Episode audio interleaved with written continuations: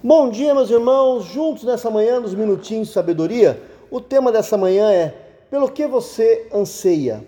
E o texto está, queridos irmãos, em 2 Coríntios, capítulo 5, versículo 17, que diz: Portanto, se alguém está em Cristo, é nova criação. As coisas antigas já passaram, e eis que surgiram coisas novas.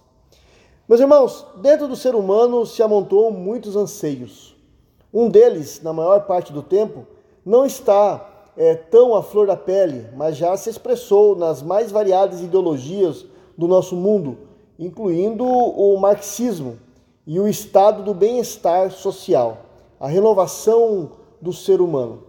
Ele aflora toda vez que pensamos, né? Ah, como seria bom recomeçar.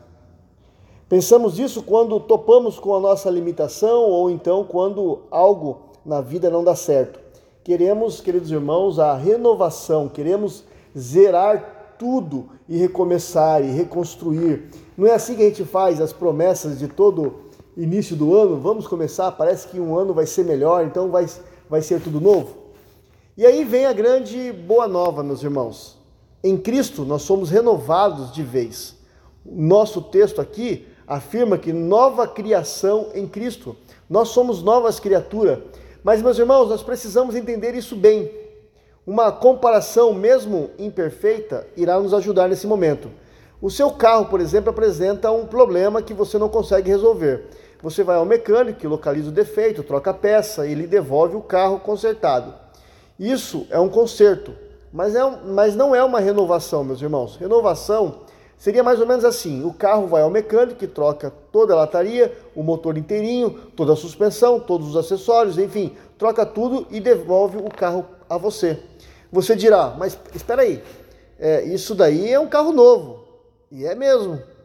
E é também o que Jesus realiza, meus irmãos, de nossas vidas. Ele nos renova de corpo, alma e espírito. Ele nos dá, meus irmãos, novas possibilidades que antes nem imaginaríamos que que, que teríamos.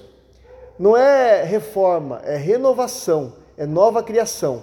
Olha, é, se nós olharmos o versículo 21 desse texto de 2 Coríntios capítulo 5, você vai reparar na maravilhosa troca que Deus faz. Cristo, meus irmãos, ele assume o nosso lugar para que nós assumamos o dele. Olha só que coisa maravilhosa. Queridos irmãos, graças a Deus, temos novas possibilidades, novas portas e janelas abertas por causa de Jesus. Glória a Deus. Oremos. Obrigado a Deus e obrigado, Jesus Cristo, por Sua obra e por causa do Senhor, ó Deus, do Senhor Jesus que morreu no meu lugar naquela cruz, nós temos chances e oportunidades hoje. Que nós possamos aproveitá-las, todas elas, em Jesus. Muito obrigado a Deus. Amém.